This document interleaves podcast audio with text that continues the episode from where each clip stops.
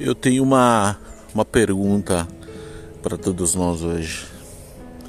Aproveitando que eu vim passear com a minha cachorra, com a pitanga, e eu tava relembrando a gravação de um podcast que eu fiz há algum tempo.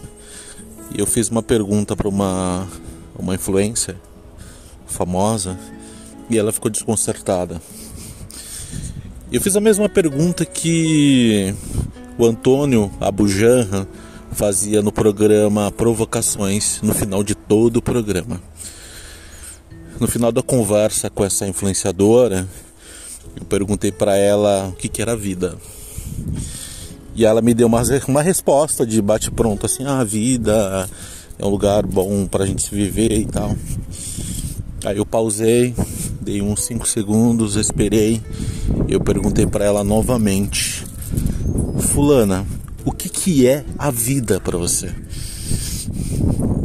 E ela olhou para mim, ficou me observando e ela deu uma outra resposta diferente.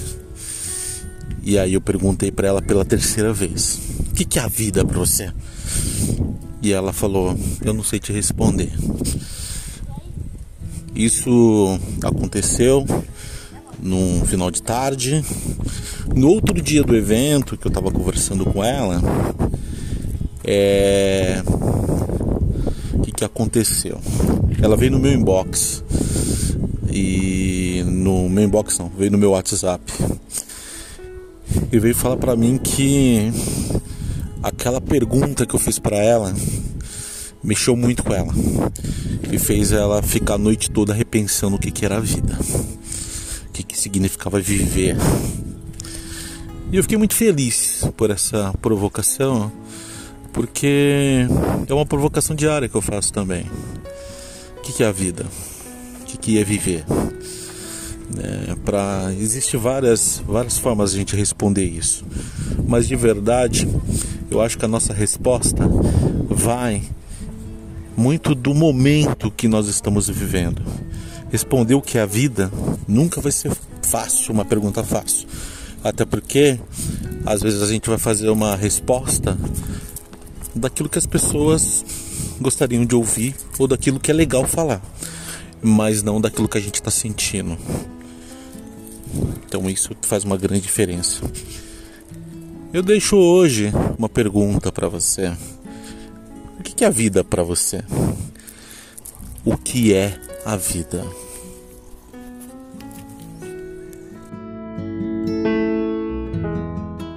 A felicidade interna bruta, FIB, é um conceito que foi criado pelo primeiro-ministro da Nova Zelândia, John Key, em 2009.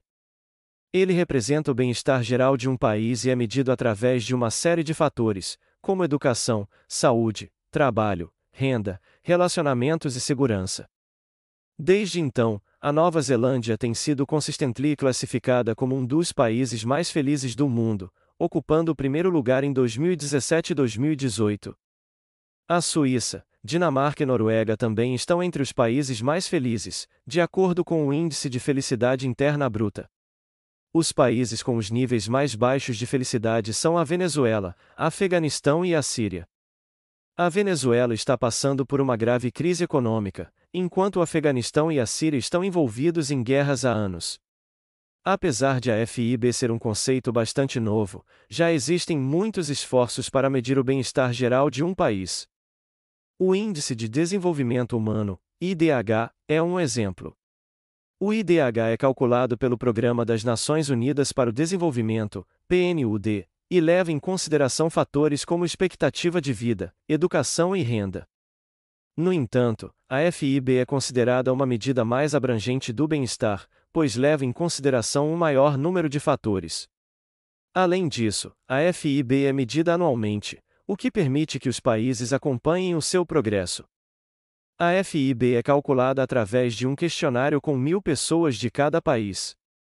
As perguntas são baseadas em seis dimensões do bem-estar e educação, saúde, trabalho, renda, relacionamentos e segurança. Os respondentes são classificados em cinco níveis de bem-estar, de a muito insatisfeito a a muito satisfeito. A pontuação de cada país é calculada através da média das respostas. A FIB é considerada uma medida mais precisa do bem-estar do que o PIB, Produto Interno Bruto, que é a medida mais comumente usada para o crescimento econômico. Isto porque o PIB não leva em consideração fatores como educação, saúde, relacionamentos e segurança, que são cruciais para o bem-estar. No entanto, a FIB tem algumas limitações. Por exemplo, ela não leva em consideração o meio ambiente. Além disso, a FIB é baseada em um questionário, o que significa que é suscetível a viés. Apesar das limitações, a FIB é considerada uma medida útil do bem-estar geral de um país. Ela fornece um quadro abrangente do que é preciso para tornar as pessoas realmente felizes e bem-sucedidas. Devemos sempre nos perguntar como esta nossa felicidade interna bruta, afinal de contas, somos seres humanos e não robôs, não é mesmo? A felicidade está em coisas simples, como um bom trabalho, uma boa família, um bom amigo, um bom livro, um bom filme. A felicidade não está em materialismo, está em coisas que podemos cultivar.